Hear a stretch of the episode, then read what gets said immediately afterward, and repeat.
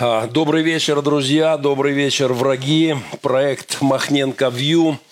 Всех с Рождеством, всех с наступающим Новым Годом. Мы поговорим еще и о первом, и о втором в разных э, контекстах. Э, это мой личный обзор недели, попытка рефлексировать на текущие события, и я считаю это абсолютно важным. Это про это на ТВ не говорят. Так я э, такой слоган у этой программы. Сегодня будет много музыки. Я обещаю музыкальные паузы. Мой график в начале января, э, где-то в районе 7-8 января я буду в Сакраменто пару неделек и буду рад видеть друзей. Э, верстаю график, что называется, э, по пути. Э, открыт для любой медийной активности. Только обещайте не перекармливать. И так с этим надо бодрствовать в новогодние дни. С 14 февраля 10 дней африканской миссии. Я приглашаю людей, которые хотят пережить что-то необычное в своей судьбе, то, что изменило мою жизнь во многом. А, часть моего сердца теперь находится на Черном континенте. Вот уже второй десяток лет, как я дал обед Господу и возвращаюсь. С 14 февраля моя миссионерская поездка, я собираю команду. Это всегда а, рискованно, это очень тяжело. Это всегда а, достаточно опасно, это дорого. Но если вы готовы к экстремальным приключениям, путешествиям и служению в экстремальном режиме, то 14 февраля набираю команду. Приз прошлой программы э, мы разыгрываем э, по жребию между людьми, которые делают перепост эфира. Это книга «Непедагогическая поэма» вашего вашего покорного слуги, так сказать, и э, флешечка с э, флеш-драйв с фильмами Э, несколько фильмов о нашей работе, в том числе голливудский документальный фильм э, «Почти святой», который здесь, и несколько еще фильмов. Э, Все это получит кто-то, кто сделает перепост программы. За прошлую неделю, прошлый эфир Андрей Шпонтак из Киева уже оповещен, уже списались, и на днях к нему отправится приз. А, два Рождества как бы в отместку атеистам, запрещавшим и одно, празднуются официально в Украине. Когда-то коммуняки повесили красные звезды на нашей елке, на моей э, елочке детства сверху была кремлевская башенка, на которой была звезда. Но я всегда подозревал, что что-то не так с кремлевской башней. И коммунисты Э, эти кремлевские звезды подменили ими рождественские. Э, затем вместе со своими лжемессиями в чекистских кожанках они стали постепенно переезжать в Кремлевскую стену или под Кремлевскую стену. Вот эти, помните, гонки на катафалках. Дальше, конечно, э, со своих могил по маршруту в преисподнюю, в самое пекло, уготованное коммунякам, не раскаявшимся, как я надеюсь. Ад – это и есть, наверное, то самое место, где пролетарии всех стран, уверовавшие в земных мессий, окончательно и успешно объединятся в соответствии со своим э, девизом. Коммунисты пытались придавать новые смысловые значения Вифлеемской звезде. Они приватизировали звезду, покрасили ее кровавым, ставили себе в лоб. Помните пушкинская «А во лбу звезда горит» это приобрело в, э, во времена советской власти совсем иное значение, чекистский смысл. Они вмонтировали звезды в лоб своих буденовок, вот этих шапок с удлинением наверху, э, такой шпиль наверху. Э, тут же прозванные эти шапочки были белогвардейцами умоотводы. Вот этот шпиль на башке красноармейцев. Потом коммуняки начали изгаляться в трактовке звезд. Например, они говорили, что э, пять лучей кремлевских звезд обозначает пять материков, которые скоро объединятся под знаменем коммунизма. Ну, как-то не сложилось с коммунизмом. Э, эти ребятки, как и Скруч, пытались погасить свет Рождества, накинув на него колпак.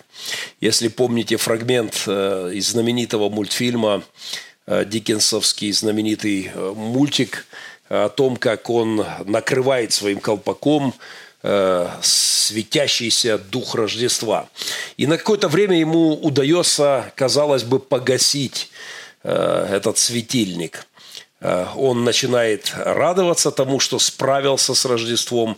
Но в этот момент происходит нечто, э, приводящее моих детей в восторг. Э, взрыв, и где-то там, в космосе, на этом колпаке, находится дядюшка Скрудж в своей неудачной попытке битвы с Рождеством. Так, в общем-то, будет у каж- с каждым человеком, который идет против э, Творца, Создателя. А рождественская звезда по-прежнему светит. У Пастернака в его замечательном рождественском есть такое пророческое видение влияния Рождества на мир. И странным видением грядущей поры вставало вдали все пришедшее после. Все мысли веков, все мечты, все миры, все будущее галерей и музеев, все шалости фей, все дела чародеев, все елки на свете, все сны детворы, весь трепет затепленных свечек, все цепи, все великолепие цветной мишуры, все злей, и свирепий дул ветер из степи, все яблоки, все золотые шары, все лучшее в этом мире в долгу перед Рождеством. Вероятность появления вас и меня на этом белом свете, если бы не Рождество, вообще близка к нулю. С учетом влияния христианства на культуру, на семейные ценности, на отношение к деторождению, да на все. А, один из математиков а, подсчитывал и утверждает, что вероятность появления среднестатистического человека, живущего на белом свете сегодня, если бы не Рождество, близка к нулю. Звезда Рождества – отодвигает там же у Пастернака, отодвигает э, толпу от младенца и любуется им. Э, вдруг кто-то в потемках немного налево от ясли рукой отодвинул волхва.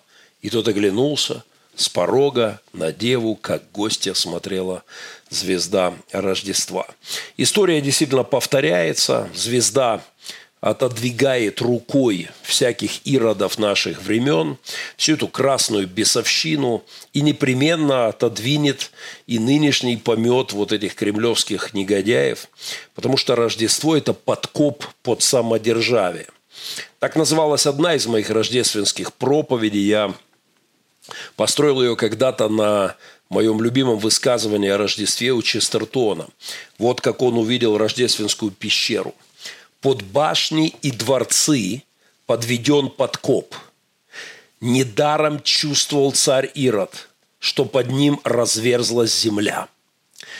Рождественская пещера как подкоп под человеческое самовластие, самодержавие, под автократию.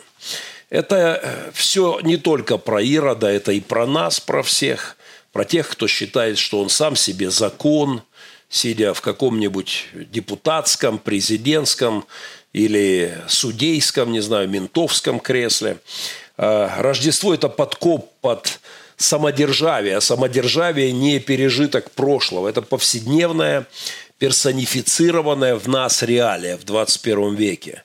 А, это та безумная реальность, когда люди думают, что моя жизнь в моих руках, что я сам господин своей судьбы, в этом плане самодержцы ходят сплошь и рядом вокруг нас, их немало, и каждый атеист является самодержцем, ну, по крайней мере, в своих собственных глазах. И вместе с Иродом люди сражаются со Христом. Человек по-прежнему не только, ну, вот не, не только в песне, вот в своих мечтах шагает как хозяин, ну, если не необъятной родины, то как минимум жизни, своей грешной души. Вот под нас, под самодержцев этого мира, в ту рождественскую ночь был подведен подкоп. Та пещера, расположившая и под наш мирок, это действительно покушение Создателя на наши эгоистичные устои. Вот когда бомбу закладывают, ее кладут снизу под что-то. Вот младенец родился в пещере. Над ним стояли гостиницы, не знаю, дворцы, дома. Э, над пещерой было немало понастроено за то дорождественское, э, за те дорождественские тысячелетия. Человек был обожествлен, и это все должно было быть разрушено. Творение, объявившее себя независимым от Творца. Э, вот этот сам дьявольский концепт, что мы существуем сами по себе и никому не будем давать отчет, вот он подвергся опасности. И эта мысль о том, вот как Карфаген должен был быть разрушен, так и человеческая автократия э, обязательно непременно должна была лететь в бездну, просто разрушиться. Поэтому Ирод – это не история только про прошлое, это история и про сегодняшнее наши события, вне всякого сомнения. Рождество подрывает автократию наших душ – и наше нежелание склониться перед Христом. Вот этот вопрос, с какой стати я кому-либо должен поклоняться, зачем я буду кому-то подчиненным и под кем-то ходить. А, вот точно так же я когда-то был горд своей свободой, своей независимостью, как мне казалось. И во мне, как и в Ироде, прожив... просыпалась такая ненависть к Рождеству. Мой трон зашатался в ту ночь Рождества, и, слава Богу, рухнул, и моя жизнь, она вошла в подчинение э, Христу.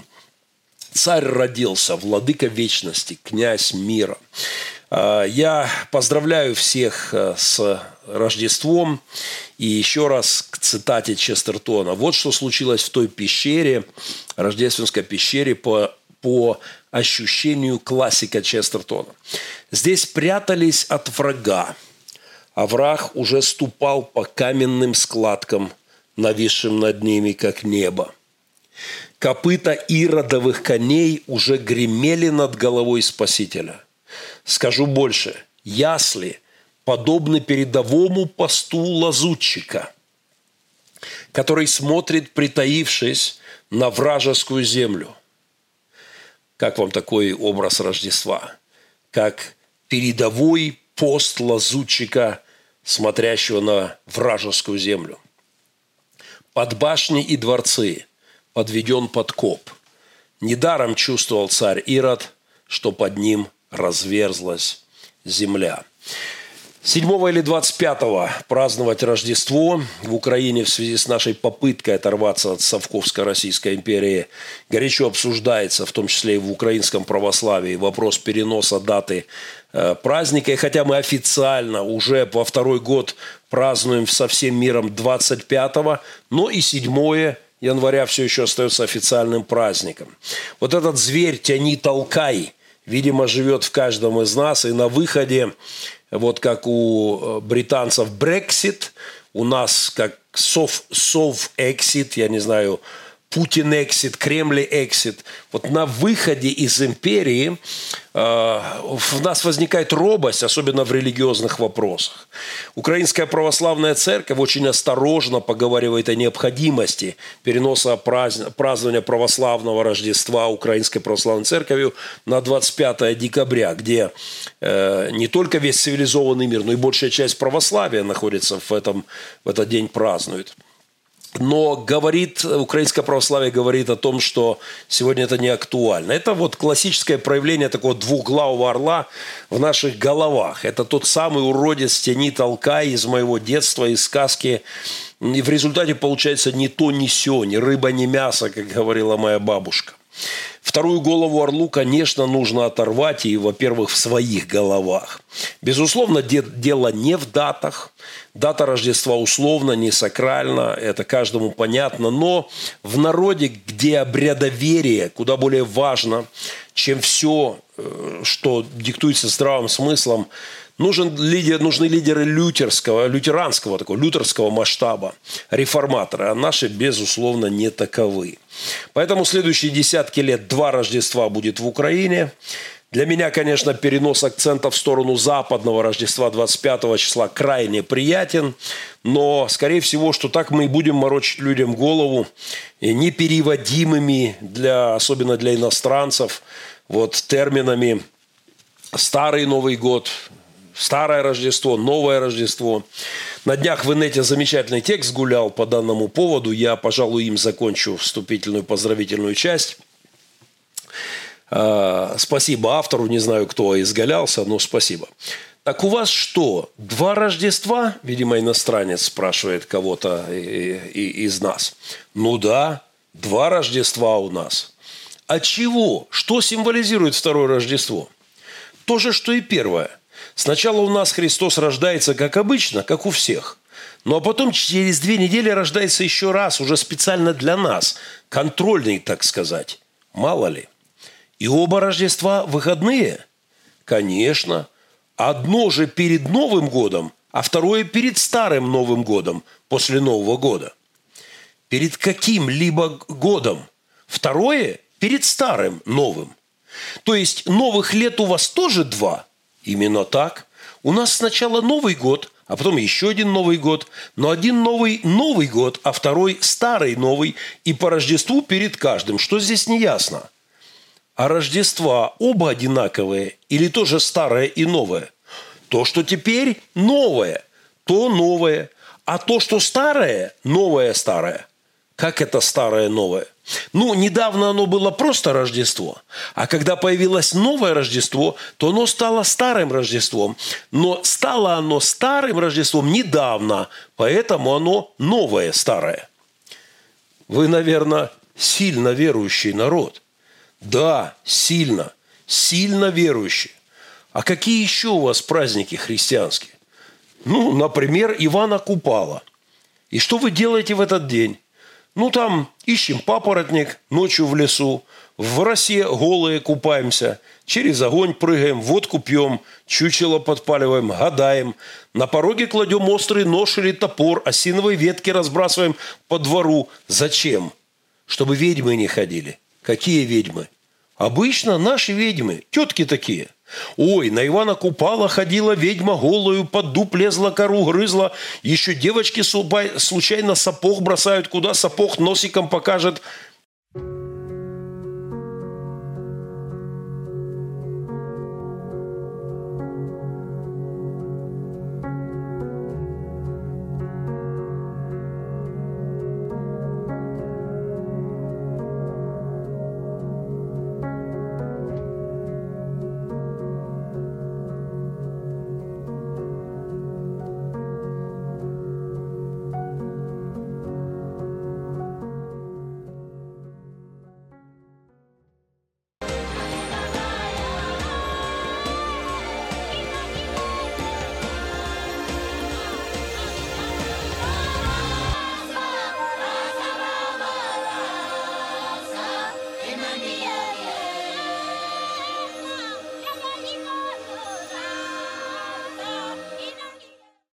Я приношу свои извинения тем, кто опять подставлен нашими техническими условиями.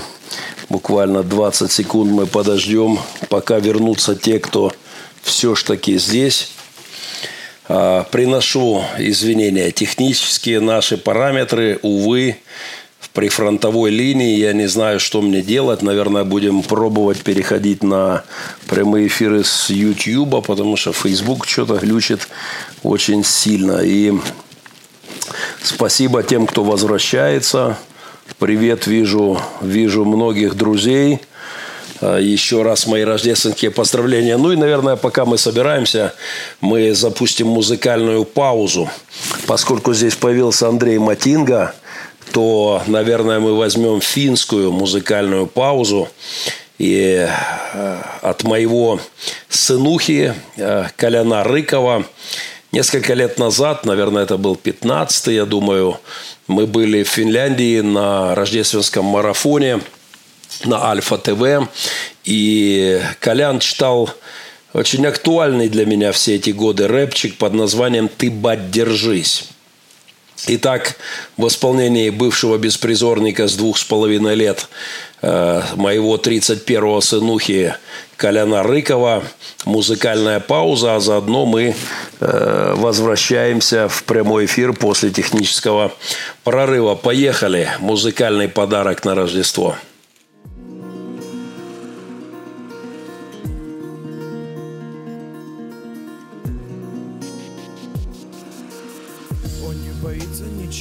В этом мире, кроме Бога. Он знает, к чему призван и где его дорога. У него много друзей во всем мире. Он не мечтает ездить в крутом автомобиле. Он говорит правду всегда в глаза. Он за зло против, а за добро за. Я часто вижу его глаза. В них нет зависти к чужому, в них счастье слеза. Сколько детей воспитал за эти годы. Серега 26-й, а я 31 вроде. Он журналист и человек с большой буквы. Он замечательный отец и директор христианского приюта. Сын трепет нервы, но ты, бать, Я скоро стану совсем взрослым, и будет своя жизнь. И если Господь даст, будет жена и дом И когда-то в нем станут жить малые. Серега и Калек, позову тебя и маму. В гости на чай расскажу за жизнь и вспомним прошлое. Невзначай, как я чудил жестоко и каким был смешным. Время летит быстро, а мы никуда не спешим. Бать, ты достиг своих вершин. Осталось, чтобы мир стал без сирота Дальше мы продолжим. Я помню, как первый раз назвал тебя отцом. И помню, как учил ты, чтобы не стал я под лицом. Перед Господа лицом мы все равны. Грешники, праведники и какими бы мы не были. Главное, чтобы остались людьми. Остались людьми Спасибо Богу за то, что послал на мою жизнь и дорогу Таких людей, как мой отец и мать. И с каждым днем мне их все легче понимать. Вот бы назад время отмотать Не делать то, что сделал И сделать то, что не успел. Мечтать не вредно, но мечты ведь не предел Спасибо Богу за то, что послал на мою жизнь дорогу. Таких людей, как мой отец и мать. И с каждым днем мне их все легче понимать. Вот бы назад время отмотать. Не делать то, что сделал И сделать то, что не успел. Мечтать не вредно, но мечты ведь не предел.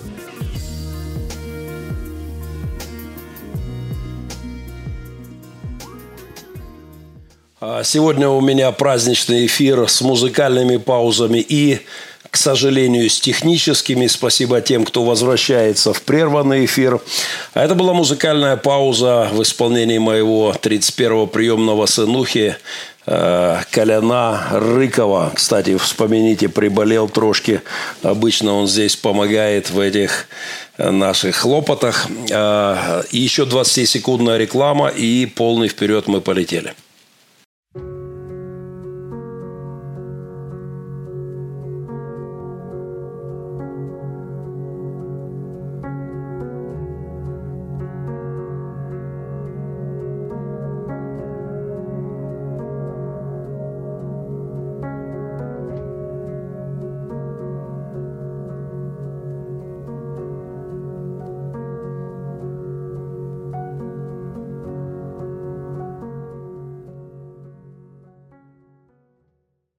Рождественский прямой эфир Махненко Вью. Кипят страсти на газовом украинско-российском фронте. Споры о готовящемся и якобы уже согласованном контракте между «Газпромом» и Украиной э, в разгаре. Что выгодно, что нет, выиграем мы или проиграем, какие для Украины плюсы, какие минусы, почем кубометр или метр транзита на километр трубопровода – но когда я все это слушаю, мне кажется, что все это не про то, как у Достоевского, все не про то. У газового контракта с Россией, как и у любого вопроса нашего бытия, есть этический корень. И именно вычисление такового – необходимая задача для лидеров, для политиков, претендующих на почетный титул лидеров. Если они хотят правильно решать уравнение, им надо этим заниматься. Политика должна быть этичной – вот это отброшенное нынче правило, без которого найти решение сложного газово коррумпированного уравнения практически невозможно. Э, если мы делаем вычленение этики из политики, то рушится все здание, все, на чем вообще стоит мир. Это как попытка решать уравнения с базовыми, фундаментально никому неизвестными иксами и игреками. Мне как богослову в каком-то смысле проще, чем политика. Меня не интересуют вершки всей этой газовой саги, этой э, мыльной газовой оперы под названием «Игра, э, «Игра газовых престолов». Ее нюансы, тонкости, интриги, э, интересанты – это все мне глубоко безразлично. Мне интересны нравственные корешки сюжета – вот этот этический корень вопроса. А он у всей этой газовой истории гнилой и совершенно аморальный. А, Мое мнение, меня спрашивают каждый день, что я думаю об этом. Любая торговля, закупка, любая закупка у страны интервента, оккупанта и международного террориста аморальна. Любой контракт с Россией – это этическое преступление. И никакими экономическими плюсами оно не оправдывается. Мелочность, прагматичность, ребролюбивость наших измельчавших политиков не дает им возможность действительно стать лидерами нации. От российского газа, друзья, безусловно, идет не просто угарный, а вполне себе серный адский запах. Вот в средние века считалось, что колдуны, вступившие в сделку с дьяволом, источают э, вот газовую вонь, э, этот запах серы. В преддверии российской интервенции в Украину в 2014 году в Москве было знамение, которое, видимо, подзабыли наши ныне царствующие ребятки из 95-го квартала. Тогда столицу России накрыло запахом сероводорода. Вот все накрыло. И Кремль, и, МКАД, и дом КАДа. Все сероводородом. Такой адской тухлятиной воняло в 14-м. Прямо в, в преддверии э, войны. Этот запах серы, тухлых яиц или квашеной капусты, э, кому как угодно. Вот, вот тогда прокомментировал, каким образом один, видимо, очень мистически одаренный журналист. Вот что он написал тогда в 14-м. Получается, что на огромной территории России происходит явление, которое по своим признакам соответствует описанию явлениям, происходящих при материализации демонов. Возникает вопрос, это какие же легионы демонов прибывают? Интересный вопрос с учетом прошедших пяти с половиной лет войны. Я не утверждаю, что идет какой-то массовый вызов духов или чего-то подобного. Однако, писал этот журналист в 14-м, замечу, что не вдаваясь в природу явления, нельзя видеть очевидные вещи – когда в нашем пространстве идет материализация неких, су, неких сущностей из неизвестных миров и измерений, она всегда сопровождается снижением температуры воздуха либо появлением специфического запаха, как правило, запаха сероводорода. Поэтому, скорее всего, мы имеем дело с глобальным проявлением каких-то недоступных для обывателей событий. Возможно, идет битва за человечество. Пришли в движение какие-то ранее не проявлявшиеся миры. Открылись порталы. Ну, тут можно только гадать, писал этот журналист. Можно сказать точно, это то, что объяснение материалистов про нефтеперегонные заводы и свалки, которые якобы разносят вонь на огромной территории, что это все полная ерунда. Интересная заметка, э, напоминающая о газах из Москвы в начале, в 2014 году. Э, давайте вспомним, что в этом же году история с сероводородным, с газом, с этой запахом, вонью серы повторилась осенью этого 2019 года. Я бы сказал, что демоны московские зашевелились опять. Бесы газово-сероводородные активизировались. Вот и наши украинские ребятки, политики, думающие поиграться с российским газом, тоже добавили жарку. Моя позиция проста. Пока хоть один российский солдат, наемник, их тут нет, на украинской земле ни одного кубометра русского газа, ни одной бутылки московского кефира, никакого пива «Балтика» в Украине, ни одного русского телеканала, ни одного российского фильма в кинотеатрах. Вся эта сероводородная имперская нечисть, она травит умы, душу и души и экономику страны. Экономика рушится через этику. Вот это то, чему вряд ли учат во многих э, университетах, которые заканчивали нынешние наши политики. Экономика стоит на этическом фундаменте. и через его трещины рассыпается. Э, контракты газовые с Россией, об экономических выгодах которых сегодня нам говорят, рушат этическое основание моего государства. Дорогие ребятки, министры, вы не умеете считать. Когда вы говорите о том, что Украина не потеряет 3 миллиарда долларов, если подпишет контракт с «Газпромом», позвольте вам заявить, что вы отвратительные математики и никудышные экономисты. Вот у меня вопрос. Сколько стоит эта новость для солдата в окопе? Вот каков ценник сообщения – когда защитнику Украины говорят, что подписывается какой-то там контракт с врагом, на, э, с врагом во время войны. Во сколько можно оценить ущерб обороноспособности страны? Тут я, как старшина пожарной роты, начинаю нервничать. Давай, наверное, эту свечу как-то мы из, избавимся. Да. А во сколько вы оцените ущерб обороноспособности страны? Вот тоже, видите, у меня тут пошли газовые какие-то эти мистические дела. Даже сюда добивают к нам. Во сколько вы оцените ущерб обороноспособности Украины, когда ребята на передовой, вот там в окопах, э, в грязи, с крысами, с мышами, слушают новости о возобновлении киевскими мальчиками в Майбахах, э, в Теслах, о возобновлении контрактов с Россией?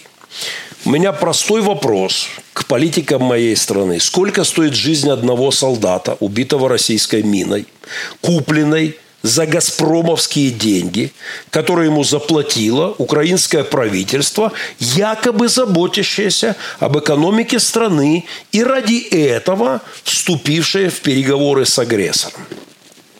Когда мне говорят сегодня, что благодаря возобновлению экономических отношений с Россией у нас подешевеет э, отопление, я хочу напомнить, что для каждого, кто получит скидочку в своих квитанциях через это, каждый будет разделять этическую ответственность за то, что за эти сэкономленные денежки приедут новые поставки мин, снарядов и их там нетов, и зарплат для их там нетов для наемников российских. Что-то не так, друзья, с вашими калькуляторами в головах. Э, в, в политические считалки, счеты в мозгах э, нынешних элит не вмонтирована этическая функция. Вот есть корень квадратный, там синус, косинус, тангенс.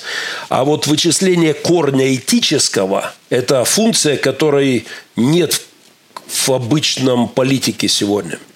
И нужны небесные, если хотите, калькуляторы, как в песне у одного российского барда. А небесный калькулятор ни на миг не собьется, и мгновение, как вино, отсчитает и прольет, что не вместит. Вот я не вмещаю в свою замороченную этикой голову той подлости, которая называется переговоры с «Газпромом».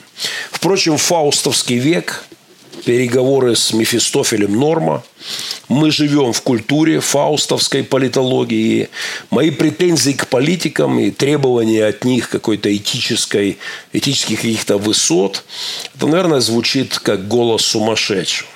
Но такова неблагодарная роль пророка во все времена – быть юродивым в этом балагане, где все не про добро и зло, а про бабло и бабло – это, конечно, роль такая незавидная. Любой контракт с Россией, хоть на поставку газа, хоть на торговлю контрацептивами, аморален по самой своей сути до тех пор, пока идет война.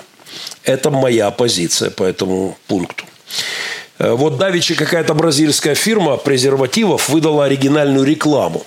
Они изобразили Путина внутри их резинового товара интимного – противозачаточного потребления, там маленький Путин в кимоно яростно бьется внутри противозачаточного приспособления, как это называлось, э, как-то товар номер два или что-то забыл, ну что-то типа того.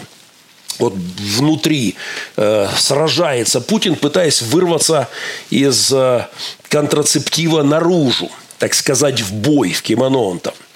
Но безуспешно контрацепция срабатывает в рекламе этой фирмы. И э, производитель снабдил это фото надписью «Некоторые люди никогда не должны были родиться». Вот такая идея фирмы презервативов. Позвольте напомнить эту бразильскую мудрость нашим сегодняшним политикам. Полная тотальное предохранение от каких бы то ни было контактов с путинским режимом, строжайшая контрацепция – это единственно верное решение до завершения войны, до завершения оккупации и до покаяния России и перехода в постимперское э, состояние. Подпись под любым контрактом с Россией на покупку их сероводорода – это подпись Фауста, чернила, как всегда, кровь. Это не только торговля поставками газа, это торговля душами, жизнями, это этич... торговля принципами, торговля добром вообще. Это разрушение общества. Так что мое отдельное поздравление с Рождеством всем новоявленным иудам. Э, с Рождеством вас, Христовым – подсчитывающих, слюнявящих пальчики, пересчитывающих свои эти купюры, серебрянички, вырученные при этом адском э, деле. Никудышние вы математики, калькулятор ваш бесовской, он врет, а деньги, которые, как вам кажется, и благо, которые вам от этих контрактов с Россией мерещатся, все это фокусы свиты Воланда, все в том же вечном московском варьете. Помните, у Булгакова «Мастер и Маргарита» дьявол появляется, чтобы проверить, изменились ли горожане внутри. И вот эта свита Воланда, как и сейчас путинская свита, все эти Миллеры, Газпромовские, нынешние все эти Азазеллы, Коровьевы и Бегемоты, все демонстрируют различные чудеса, э, всю эту мистику и э, фокусы и обнажают людские пороки. Вы помните выпадание э, у классика денег на головы и из купола этого зала, и то, что творилось в зале, кто-то прыгает с ногами на кресло, ловят все эти бумажки, люди бросаются друг на друга, чтобы набрать побольше денег. Вот что-то подобное сейчас я вижу в том ажиотаже, который готовится, который вокруг готовящегося контракта э, Украины с Россией по газовому вопросу. Новоявленные украинские политики, не обремененные этическими вопросами, ведут себя точно так же, как та гопота э, в Волонском варьете. Э, далее я хочу напомнить, Волонская свита отрывает головы. Все это в пакете их фокусов кремлевских. И дальше тая, таящая на глазах одежда, которая обнажает наготу, душевную наготу упакованных господ и дам.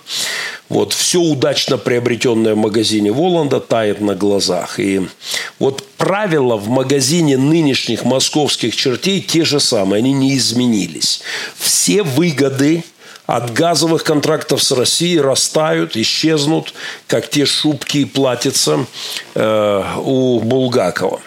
Воланд делает в том у классика вывод, что люди как люди, этот вывод вполне относится к нашим нынешним переговорщикам, э, киевским переговорщикам. Люди как люди любят деньги, но ведь это всегда было – Человечество любит деньги.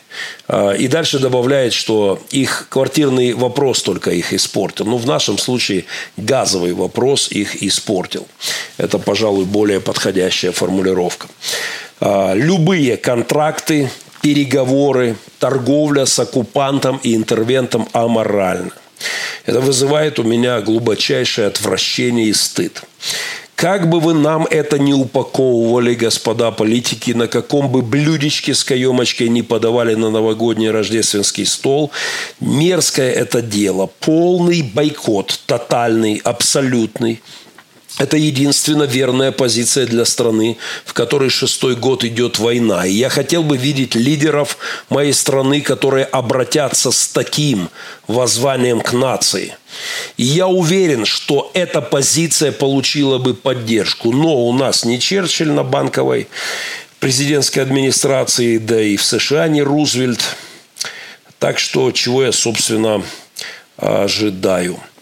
Э, мы продолжаем прямой эфир Махненко Вью. Спасибо тем, кто вернулся, несмотря на несмотря на изделие номер два, подсказывает Андрей Матинга. Да. Спасибо, друзья. Я обязательно вернусь к вашим вопросам. Мы непременно пообщаемся. Но вот одна темка еще. Как водится, Санта-Клаус с чекистской бородой Дзержинского под Новый год пожаловал к Алексею Навальному небезызвестному российскому э, оппозиционеру. Это уже такая традиция. Вот как в «Иронии судьбы» ходили в баню, э, так вместо шутника Ширвинта, который отправил друга Мягкова в Питер, Путин отправляет своих борзых к Навальному. Э, обыск по делу об отмывании денежных средств, об отмывании, докладывают путинские СМИ. Обратите внимание, ключевое слово «отмывание». Вот, вот она традиция из иронии судьбы. Вот, вот она банная история под елочку. Отмывание средств качают Навальному. Вместо Иполита – того, который просил «помойте мне спинку, что вам там жалко». Вместо этого Иполита банкир Костин, э, ему, а заодно его любовница, телеведущая, известной российской Навальный, хорошо помыл спинку совсем недавно. И, и вот, так сказать, прилетает обратка под Новый год. Особенно меня веселят снегурочки в черном камуфляже, вооруженные до зубов.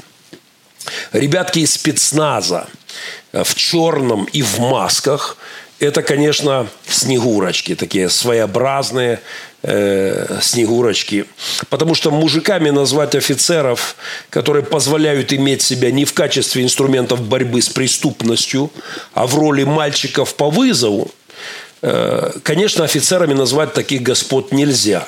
То есть они, конечно, снегурочки – в рамках борьбы с гомопропагандой я бы обратил внимание на мужиков-спецназовцев, работающих девочками в камуфляжах по вызову под Новый год. Тут явно какие-то гендерные сексуальные девиации в голове путинской. Мужики, позволяющие себя вот так эксплуатировать, это, конечно, бабы в самом пошлом смысле этого слова. Даже на фоне девушек с пониженной социальной ответственностью офицеры которые врываются в офис борьбы с коррупцией, это ребята с отрицательной социальной ответственностью, а не с пониженной. Я бы сказал, что любых проституток перепроститутили вот эти снегурочки э, в камуфляжах. Визит сотрудников сотрудников э, в был связан в офис Навального, связан с фильмом «Он вам не Димон». Так утверждают в Фонде борьбы с коррупцией. Э, идет уголовное дело, расследование уголовного дела. Фильм «Он вам не Димон», который вот всю эту историю Медведева э, вывалил пару лет назад. Э, этот ролик до сих пор доступен у Навального, хотя его судом приказали убрать. Ребята из Фонда борьбы с коррупцией убрали его со своих площадок, но Навальный оставил на своем личном аккаунте, и они не могут добиться его удаления. Вот я в этом фильме Навального «Он вам не Димон», э, представленного публике и уже пару лет назад. Э, там много всего интересного. Но дело, конечно, не просто в дворцах, яхтах, бассейнах там лифты для машин, винодельческие угодья. Меня лично в том фильме потрясли больше всего два маленьких факта. Во-первых, это американские коровы Медведева в его Курском поместье. Я вырос э, в Курской области, прошел кусок моего детства. Э, Курская область, Глушковский район, поселок Теткина, улица Колхозная. Э, это родина моего отца. И Туда меня отвозили на лето к бабушке, к деду. Поэтому я так болезненно отреагировал, когда смотрел этот фильм, за который до сих пор кошмарят Навального. Э, я особенно болезненно отреагировал на, на поголовье американских коров, российского премьера в Курской области. Там скот, закупаемый Медведевым из США, меня сильно тогда вдохновил. У него там 3000 голов. Это вам не скромные 33 коровы Мэри Поппинс. Меня тогда потрясло среди огромного количества владений Медведева площадь его виноградников в Тоскане, это Флоренция, Италия, размером в два Ватикана. Вы понимаете, Медведев папу сделал, причем дважды папу сделал. Э, мечты из детских мультиков поколения Дмитрия Анатольевича Медведева, а у нас с ним разница в возрасте всего в три годика в мою пользу, становится реальностью. Э, э, это вам не Димон, коль все это у него есть. Вот куда ни глянь, все там кремлевского маркиза, маркиза Карабаса. Э, все поля, все луга, два Ватикана и три тысячи американских коров. Поэтому, э, поскольку нам напомнили Снегурочки, ворвавшиеся к Навальному в этом фильме, я бы советовал тем, кто его не видел, непременно пересмотреть, пока он доступен. Э, вообще, я бы советовал этот фильм не просто смотреть, а советовал бы смотреть его, миксировать его с еще одним фильмом. Вот включать «Он вам не Димон», э, смотреть несколько минут, а потом переключаться на фильм Андрея Лошака – Путешествие из Петербурга в Москву «Особый путь». 2014 года фильм. Вот так смотреть. Минуту про дворцы Медведева – того самого, у которого денег нет, а вы держитесь. И минуточку из фильма «Лошака» о России, матушке, измученная, бескровленная этими маркизами Карабасами, о которых говорит замечательно Навальный. Я замечу, что я эксперт по России – каких мало на своих двоих в рамках кругосветки «Мир без сирот». Я проехал ее от края до края, э, всю Россию до Владивостока на велосипеде. Э, вся Россия, центральная, Урал, Сибирь, Байкал, до Владика. Я смею сказать, что знаю Россию так, как не знает ни Путин, ни Медведев. И краткое описание могло бы вписаться в пять, звук, пять букв «Капец». Вот просто капец. Страна, через которую нет одной нормальной дороги, вросшие в землю заводы, разрушенные города, нищета, пьянство, матершина. Радищев написал свою книгу за 20 лет до наполеоновского нашествие на э, Россию в 1790-м. Андрей Лошак экранизировал путешествие из Петербурга в Москву «Особый путь» в 2014-м. Навальный говорит об этом в 2019-м, продолжает. То есть 229 лет от произведения Радищева. Э, терпите, россияне? Терпите. Следуйте заветам Карлсона «Спокойствие, только спокойствие». А, друзья, мой дед, как и дед Медведева из Курской области. А, мой дед не попсовый боярин, э, он не какой-нибудь танцор диска, как там Медведев зажигал. Мой дед победитель в той войне. Он победитель, обворованный вот этими скотами – он так и умер в нищете и прожил в ней всю свою жизнь. Я хорошо помню, как дед Коля ходил в сельпо и щедро раскошеливался со своей ветеранской пенсии. Он покупал мне две бутылочки ситро, лимонада. А, сидя на лавочке возле дома, он угощал меня внучка по чуть-чуть, по стопочке ситро. Это был праздник, это была настоящая жертва деда-ветерана, победителя войны, пенсионера. И уже позже, в эпоху Навальных, и благодаря интернету мы узнали про черную икру, которую кушали в вымиравшем от города Ленинграде Медведевы тех времен.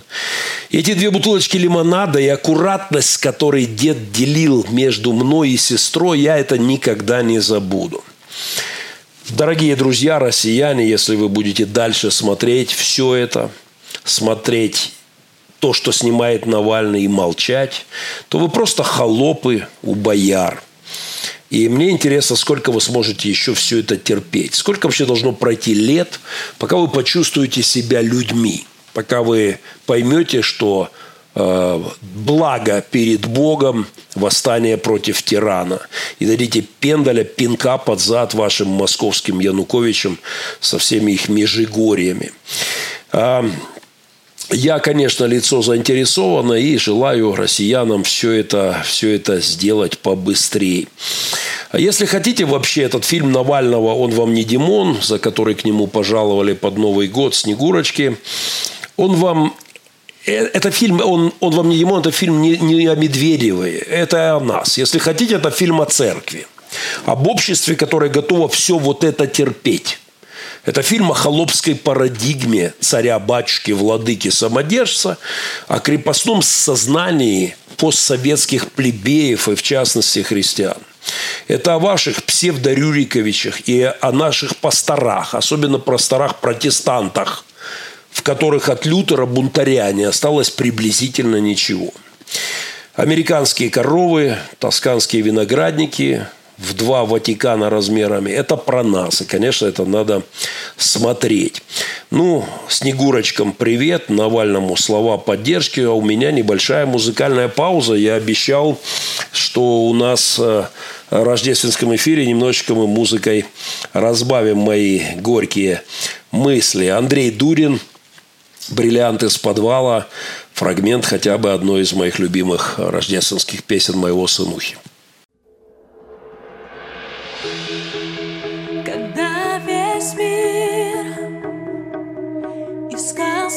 спасение, на землю Он пришел.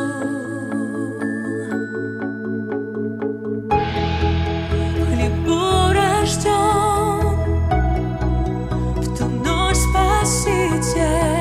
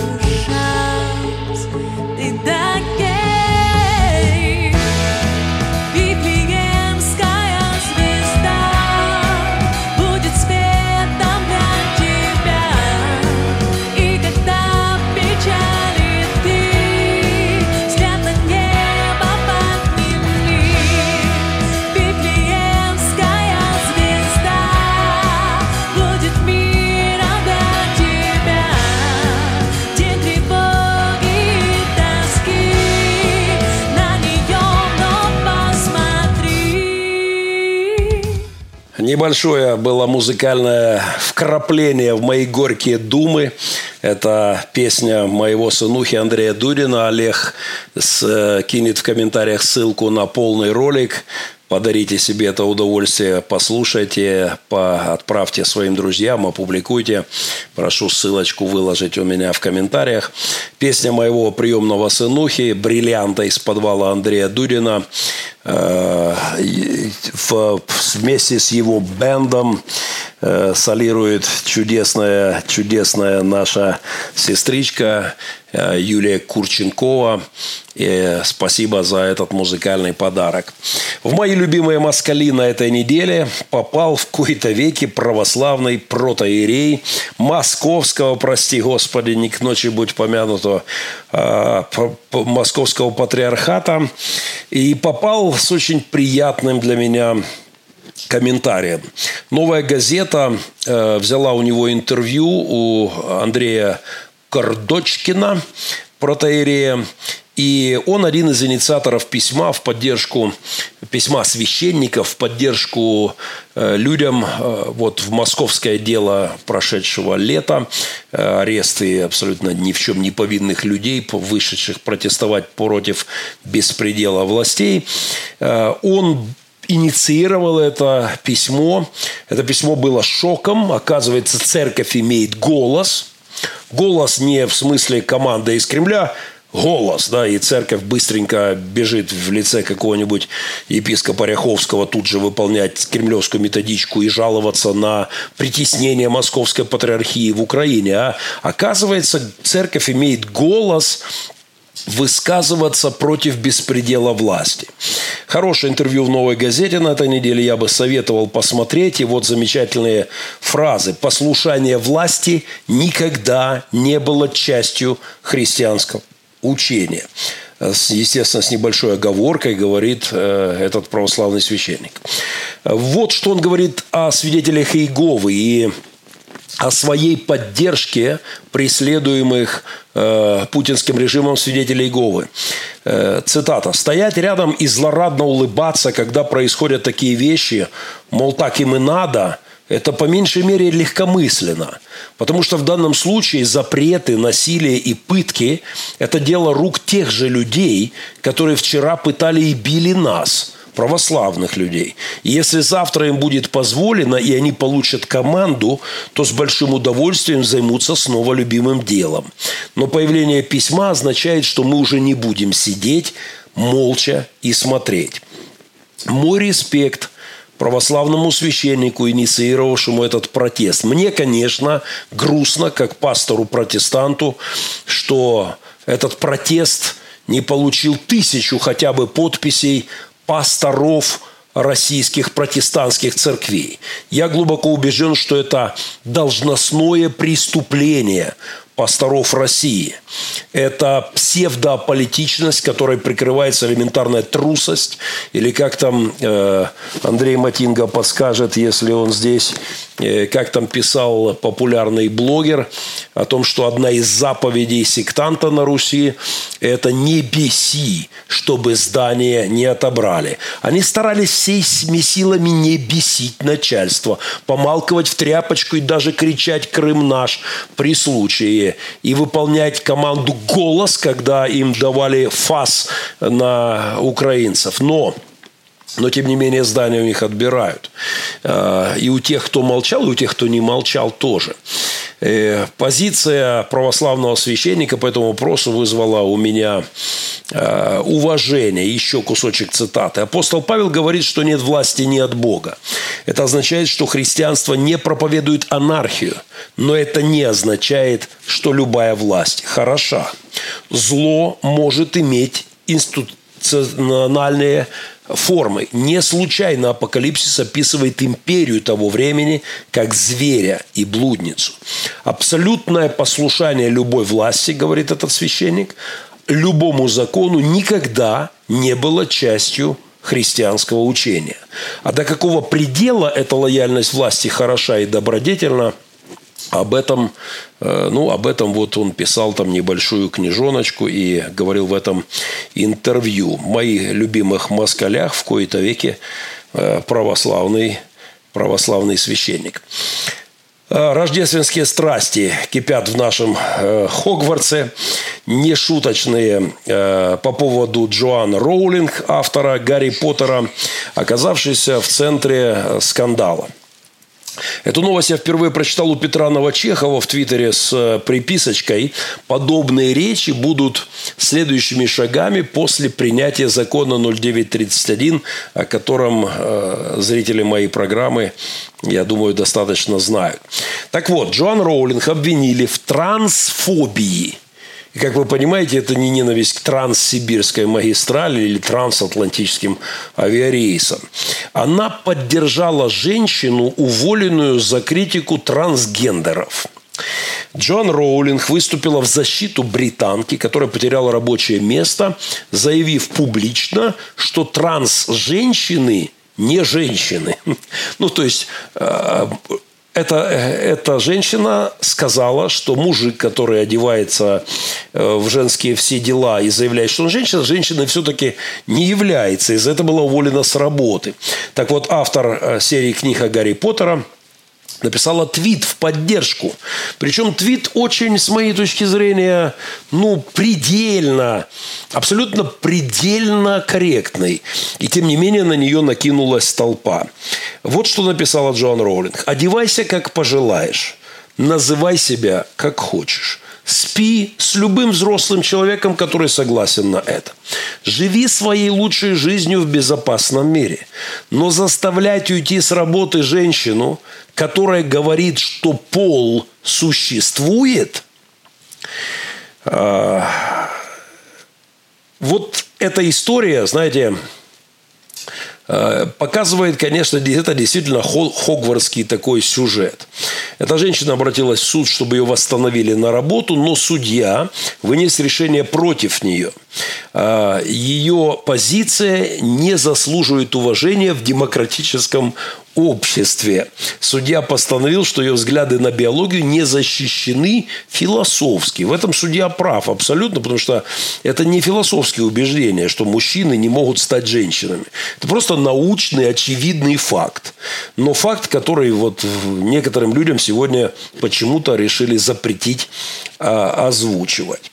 Э, знаете, я как-то в, в Америке сидел в одном кафе, работал в кафе и зашел и сел э, очень странный мужичок.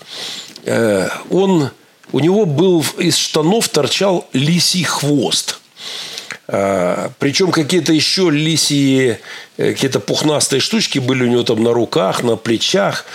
Он сидел в кафе в углу, видимо, судя по сюжету, он там завсегда-то. Я долго работал там, и поэтому стал свидетелем того, как люди заходили, здоровались с ним, э, выходя опять здоровались. То есть он, видимо, там появляется часто. Его так приветливо местные вот э, как-то... На взгляд он не был болен психически. Ну, я не специалист, но я не видел вот просто больного человека. Может быть, у него какой-то странный вид ликантропии, и он думает, что он лисица.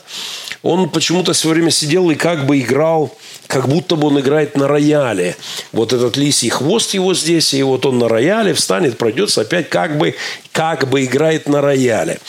И и вы знаете, вот я вспомнил про этого лиса, когда читал ту новость э, про автора Гарри Поттера. Я вспомнил, потому что Э, вот то, что, вероятно, он думает, что он лис, но это же не обязывает меня называть его лисом. И уж точно, если я скажу, что этот парень типа лис, э, прикидывающийся лисом, фантазирующий, что он лис, то меня не стоит преследовать за то, что я не готов признать его лисом. Это и есть вот нашествие той самой толерантной тоталитарности, как я однажды сформулировал эту проблематику. Это левая религиозность, действительно с коммунистическими, социалистическими э, корнями. Это такой, это такое, такая девиация коммунистической идеи э, в сексуальной сфере.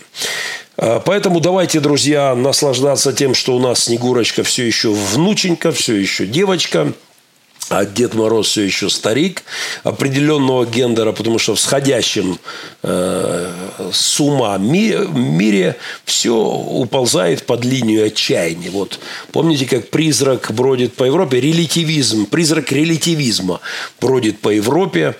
Все уже относительно, уже нет ничего основательного, поэтому радуемся и наслаждаемся рождественским праздником.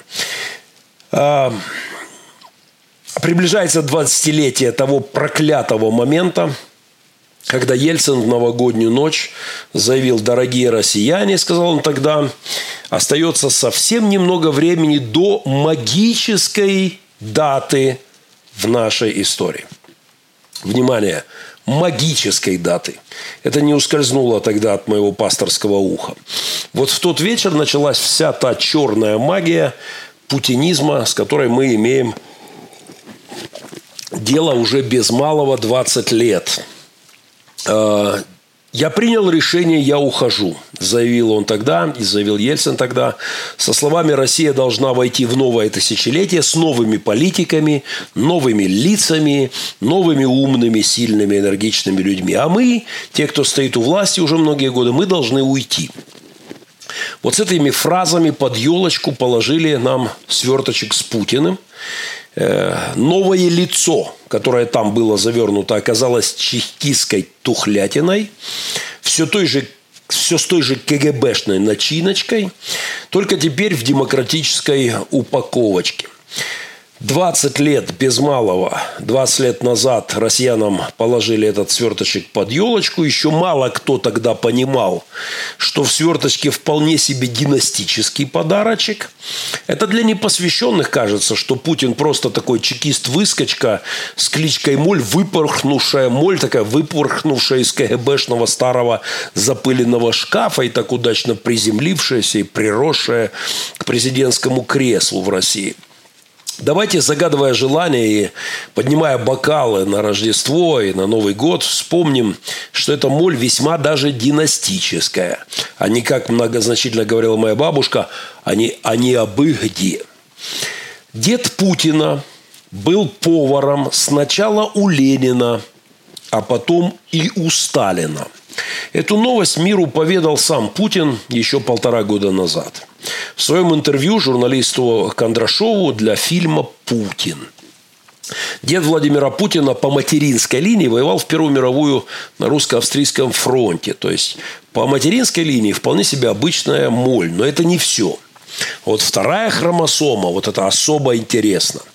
Второй дед Путина, стало быть, по отцовской линии, поваром работал у Ленина – а потом у Сталина в одной из подмосковных дач в Горках, рассказывал Путин. Удивительно, что деда и других старших родственников в моей семье не репрессировали. Но, видимо, наоборот, ими дорожили, понимая, что это люди, которые не подведут, отметил Путин. Я думаю, что это недооцененное заявление. Дед Путина, повар Ленина – плохо, заметим, закончившего, очень даже подозрительно закончившего Ленина. Кто его знает, чем его кормил дедушка Путина. Э, этот же дед был поваром Сталина, смерть которого также вызывает огромное количество вопросов, и вмешательство повара там тоже, э, в общем-то, вполне могло бы быть. Э, поварская сноровка деда Путина, возможно, самый недооцененный вклад в историю человечества с учетом загадочных смертей и Ленина, и Сталина. В связи с этим я бы советовал под Новый год присмотреться всем к Пригожину, прославленному уже при жизни Путина повару.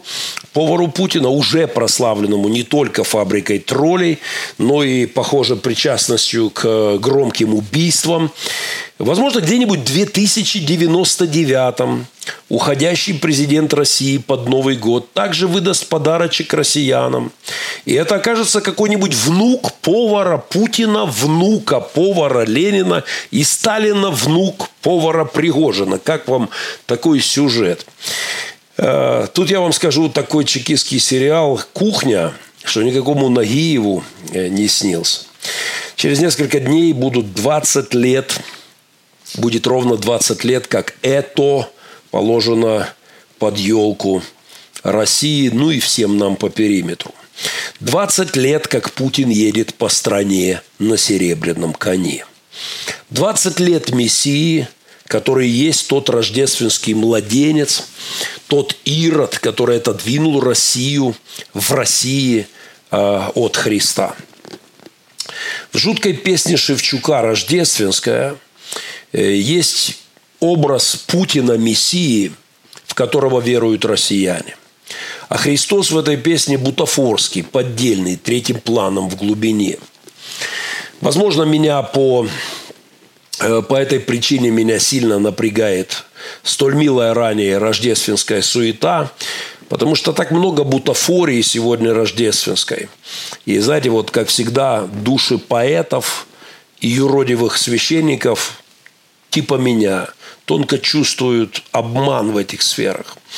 И я э, очень сильно грущу в это Рождество, смотря на, на то, как оно изуродовано, на бутафорию Рождества, бутафор, профессия в театре.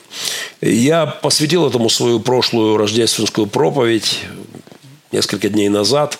Даже не проповедь, наверное, какой-то крик души. Вы можете посмотреть это. Я попрошу ссылочку тоже кинуть моих помощников э, в комментарии. Но э, э, это невероятная рождественская вещь у Юрия Шевчука, лидера группы ДДТ. Бутафория Рождества. Все поддельное.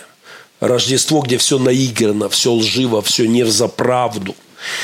Рождество. Ночная пьеса. Декорации из леса. Клюквенный сироп из крови. Да приклеенные брови. Одиночество из глины. Бутафория из тела. Души пенятся от мыла. Такие скользкие душонки. На щеках прыщи от мела. Из папье-маше клише – ватой облака неволи. Вот семья, вот пещера, недоученные роли, на пупах свернулась вера. Марля снега, звезд софиты, разбежались неофиты. В этой, в этой страшной песне есть э, жуткая очень такая картина. Дан звонок, поплыли сцены, в зале грустная страна, рождественская картина. Мрачно смотрит на надежду, веру и любовь она. Мат стоит над Палестиной, рев зверей, гора картона, роды, тайные причины, реют флаги из бетона. Все дары волхвов украли, ясли оружейной стали утащил голодный сторож. Как сыграть нам пьесу, Боже – Ослепительных приборов нужно больше, господа, чтобы толще засияла Вифлеемская звезда. Электричество поели, да пожрали провода.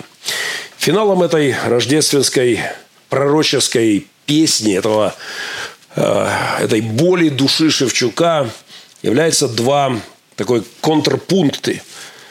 Э, Христос, э, который отодвинут – и заспиртован в третьем планом в глубине, и псевдомессия, спаситель, в которого действительно верует Россия.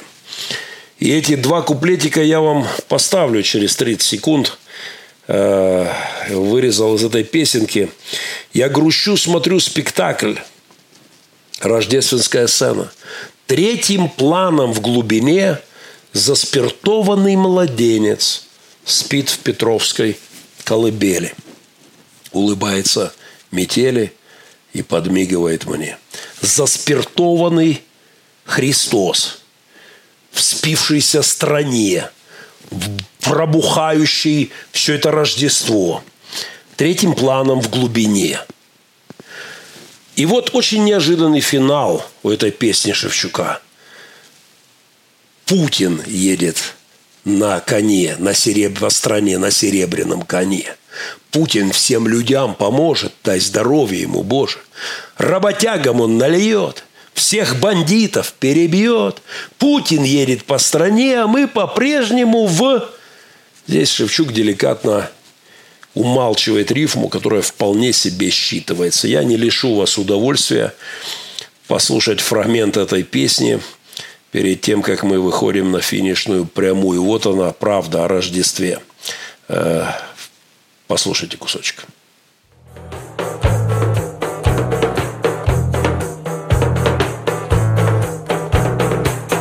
Я грущу, смотрю спектакль третьим планом в глубине.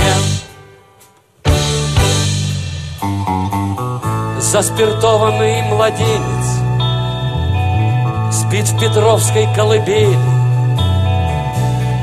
улыбается метели и подмигивает мне.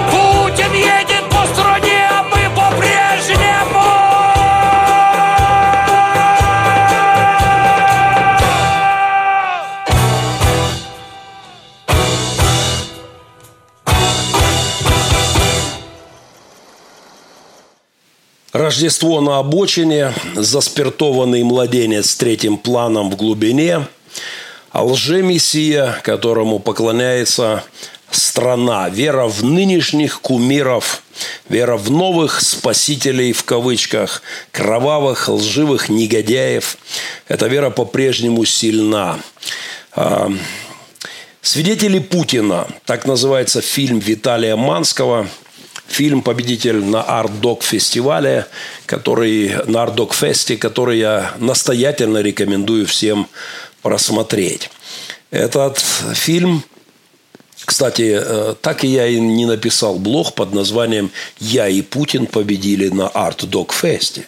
Потому что два фильма получили гран-при на этом фестивале. В 2015 году э, фильм э, «Almost Holy» или «Почти святой», тогда он назывался «Крокодайл Геннадий» еще до переименования, получил главный приз в России на Fest. А в 2018 году главный приз получил фильм «Свидетели Путина» Виталия Манского.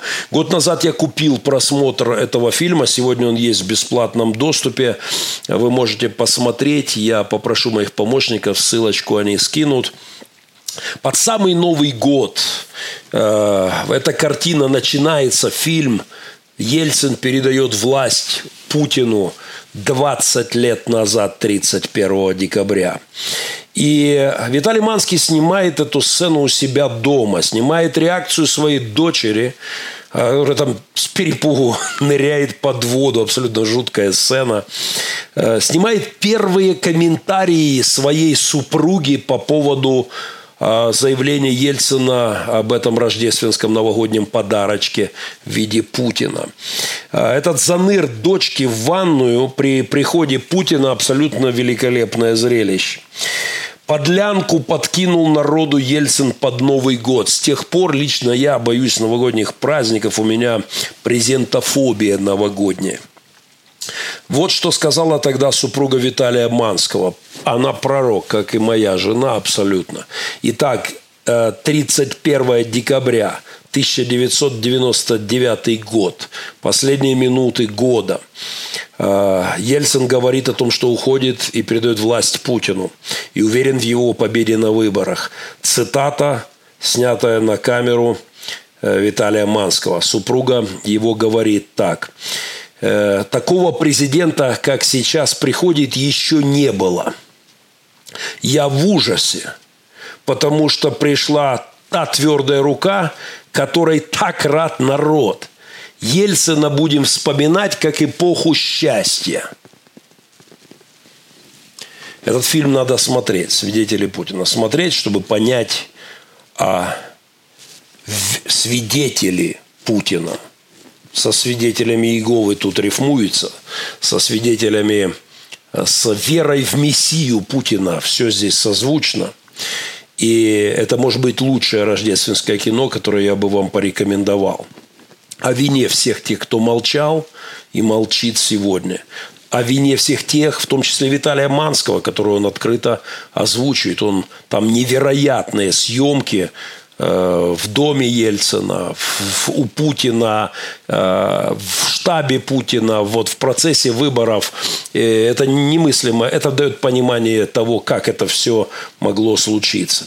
Лично я уверен, что Россия, за, я уверен, за что россияне должны молиться или поднимать бокалы в эту новогоднюю ночь за то, чтобы вся эта черная магия Путина кончилась, чтобы проклятие той новогодней ночи 20-летней давности, да и всего столетия от поваров Ленина и Сталина до поваров Путина Пригожиных, подающих клюквенный сироп из крови и заботящихся о том, чтобы Христос был третьим планом в глубине и желательно заспиртованным младенцем – вот все это проклятие должно быть разрушено, чтобы Христос наконец родился в душах русских младенцев и перестал быть бутафорией, заспиртованным младенцем, третьим планом в глубине.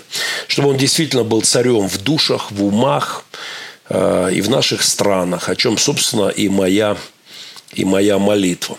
20-секундная реклама, и я с огромным удовольствием пообщаюсь с моими друзьями, ваши вопросы, комментарии, все будет здесь.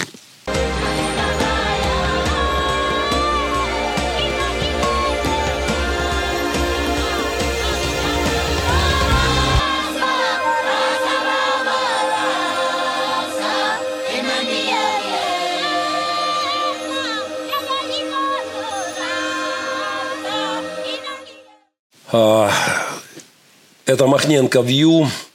Спасибо всем, кто здесь. Спасибо за каждый перепост, за лайки, комментарии. Я действительно верю, что христианская рефлексия на текущие события – это то, в чем сверх нуждается сегодня наш мир. И Я убежден в важности того, чтобы развивались христианские СМИ, потому что это про это на ТВ, э, про это про это на ТВ не говорят. Я это время ответов на ваши вопросы. Я кстати, напоминаю, что копия появляется на YouTube. Э, завтра утречком уже будет YouTube-версия. Спасибо тем тысячам людей, которые смотрят, и тем, кто кто комментирует и помогает распространять эфиры. А, во-первых, всем приветствие, с возвращением. Я еще раз извиняюсь за опять прерванный эфир на Фейсбуке. Мы наверняка будем уходить с этой площадки в сторону Ютьюба, но дорого стоит какие-то программное обеспечение. Я не очень пойму, но мои помощники должны решить эту проблему в ближайшем будущем. И надеюсь, что это будет э, лучше работать. Приветы все принимаю.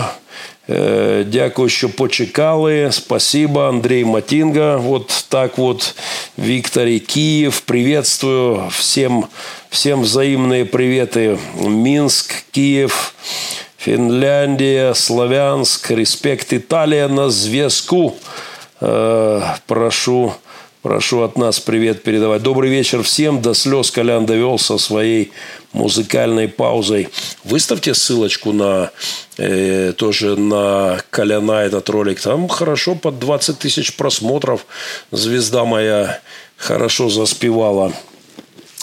Э, сынуха воспевает хвалу бате Геннадию. А что будет дальше?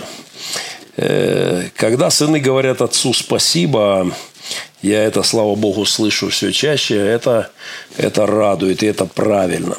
Спасибо за измененные судьбы детей. Спасибо всем друзьям, также и церкви моей, и пилигриму, с которыми мы все эти годы трудимся. Как в одном фильме говорили, ничего личного, только бизнес. Виталий Медведев. Это по поводу газовых контрактов, я думаю, мои комментарии. Добрый вечер, добрые люди. Христос рождается. Аминь. Приветы принимаю. Все, с вашего позволения, похвалу всю пропускаю. Э, приветы передам. По поводу нефтяных газовых наших контрактов, э, видимо, пишет э, Галина, сгидно она согласна на 100% Цезрада. Митяев э, угадывает автора небесного калькулятора Юрий Иванович. Да, так и есть. Геннадий, вы же себя просто пиарите. Если вы твердо стоите на утверждении, что нужно отказаться от русского газа, отказывайтесь, не пользуйтесь им и бензинчиком тоже не пользуйтесь. А если катаетесь на Рашкином бензине на фронт и обогреваете свою хату, то тогда это бла-бла-бла. Моя страна на протяжении уже долгого времени не покупает газ у России. И это правильно, это единственная верная позиция. Лучше покупать в три дорого Лучше переходить на что угодно, на дрова, как я в частности это делаю. Э, у нас здесь нет газа, так что успокойтесь, я точно не потребляю ваш газ. Э, нельзя во время войны покупать товары у страны оккупанта, интервента, у страны международного террориста. Никому нельзя. К сожалению, мы живем в мире, где где это все не, не в моде, этические аспекты. Э, Дима Бонд, привет. Спасибо, пастор, спасибо. Изделие, да-да, точно. Этот, этот продукт назывался изделие номер два, если я правильно помню. Э, продаются за 30 серебряников, так и есть. Вітання все буде добре, ще трохи все це скінчиться. Ну, дай Бог, потому что 20 лет этой магии уже под окнами у нас здесь шестой год война, поэтому дай Бог. Витаю вас, слава Господу, слава Украине. Слава Иисусу Христу. Я не утверждаю, просто есть двойные стандарты. Если Геннадий не такой, то я его еще больше уважать буду. Я как-то путешествовал по Европе, там встретил черного брата, который пропагандирует, что все войны через нефть, и при этом сам весь путь ходит ножками. Это сильно было для меня. Э, Валерий, нефть, слава богу, производит не только Россия. И было бы невероятно здорово, если бы весь мир сказал Путину, кушай свою нефть.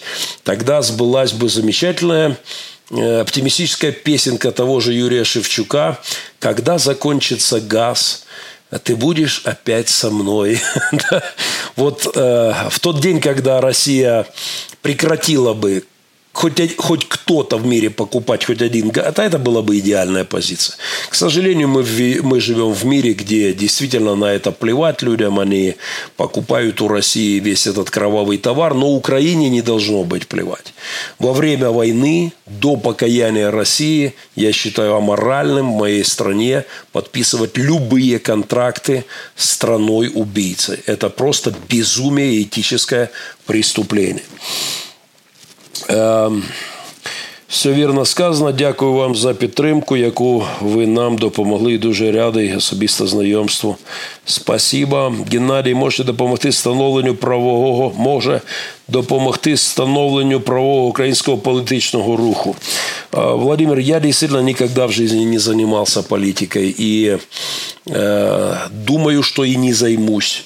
Надеюсь, во всяком случае. Хотя от всего сердца благословляю и надеюсь, что в моей стране появятся молодые люди с серьезнейшими христианскими принципами, которые пойдут в политику э, с, действительно на твердом христианском основании. И дай Бог, чтобы так оно и было. Привет Василию Немчинову. Э, через две с половиной недельки, даст Бог, попьем чайку в Сакраменто. Э, я планирую 10 дней где-то провести в, в Сакраменто после 7-8 января. Пока в стране будут воровать, о морали говорить некому. Ну, здесь вопрос, да, вопрос того, что, во-первых, ничего просто так не бывает. Э, Оксана Черненко, как сказано в слове, не беси, вот главная заповедь на моей скрижале. Не беси власть имущих, чтобы помещение не отняли. Спасибо, Андрей, за хорошую цитату. Вот эта заповедь, которой многие придерживались помалкой, все равно здание отнимают. Поэтому обязанность церкви говорить правду никто не, не отменял. Классная иллюстрация с лисом. Да, лис был красавец. Э, недавно начала, э, читала интересный материал, пишет Виктория Сорокотях. Держава у суспільства в Украине история и сучасность, современность. Несколько мыслей из этой работы. Витоки суспільної легітимності володарювання Рюриковичі на початковому етапі руської історії лишаються нерозкритими. Старовинні мовні джерела віддзеркалюють безальтернативність їхньої влади та її незаперечну виключну легітимність у відносинах Рюриковичів та суспільства. Їх провідною константою було саме безальтернативність підтвердження тривалої традицією. Ну, Виктория, я очень рад твоему академическому втручанию в программу. Э, спасибо за то, что периодически подбрасываешь мне интересные материалы. К стыду моему далеко не ко всему я могу добраться, но пищу для размышлений ты даешь очень хорошего качества. Спасибо за это. Привет из Львова. Буду удивлен, если Геннадий отреагирует на этот коммент. А если нет, то тогда он, как и мы все любим, бла-бла-бла. Я не... Валерий, вы, наверное, про коммент, который я уже отреагировал. Махненко – вскрыватель кухонных заговоров. Хорошая идея для Голливуда. Триллер об отравителях. Ну да, дедушка, дедушка повар Путина, э, дедушка Путина повар Ленина и повод Сталина. Это, конечно, повод задуматься. Ну а плюс любовь особая к поварам в виде пригоженных, убийц пригоженных. Тут, тут просто уже э, широким мазком можно зайти. Слухав, браты, сильно. Спасибо, Владимир. Олег выкладывал ссылочки. Ссылочка, Давид, дай ссылочку на проповедь Рождество в Доме мертвецов на мой YouTube канал. А, уже выложили, да? Привет, Игорь Драбан, с наступающим всех. Э, советую посмотреть проповедь, кто не смотрел, да, еще раз рекомендую Рождество в Доме мертвецов. На моей страничке в Фейсбуке есть э, и на моем YouTube последняя выкладка заспиртованный намек на кунсткамеру Петра Первого и на кунсткамеру заспиртованный младенец спит в Петровской колыбели. Петровская колыбель – это Россия. Заспиртованный младенец на Рождество, я думаю, это о многом. Это и о бутафорности Рождества в России, это и о пьянстве тотальном, потому что Рождество не более чем повод для пьянки в большинстве подавляющих случаев. А, как всегда, сильно интересно. Да здравствует Лебединое озеро. Виктория, спасибо. Спасибо за ефір. Спасибо, спасибо. Жаль, що не у всіх така позиція щодо газу. К моему сожалению, большинство людей продаст свободу за колбасу.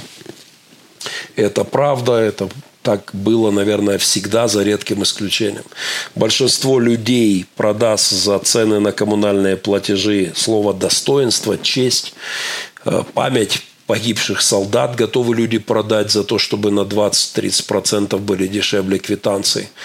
Но, слава богу, готовы продать не все. Поэтому я абсолютно убежден, что здоровая политика, здоровая, может строиться только на здоровой этике. Поэтому, в общем-то, моя позиция достаточно жесткая по данным вопросам. Это был проект Махненко, Махненко View. Э, наверное, я уже выйду в, след... наверное, уже в следующем году. Если доживем до Нового года, если никаких сюрпризов нам под елочку еще черти не подкинут, э, то тогда уже до встречи в следующем году. От всего сердца спасибо всем, кто служит Богу и людям – от всего сердца с Рождеством каждого, не с бутафорным, с Рождеством, который открывает глаза. Впрочем, это уже отсылка на мою проповедь. Ну и музыкальная пауза уже под занавес. Андрей Дурин, э, еще одна моя любимая песня моего приемного сынухи. Э, ссылочку на полную версию тоже увидите в комментариях. Всего доброго, с Богом, благословений.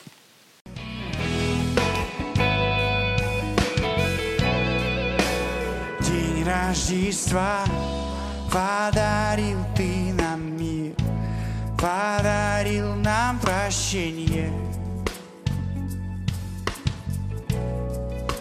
День Рождества Подарил Ты нам жизнь Подарил исцеление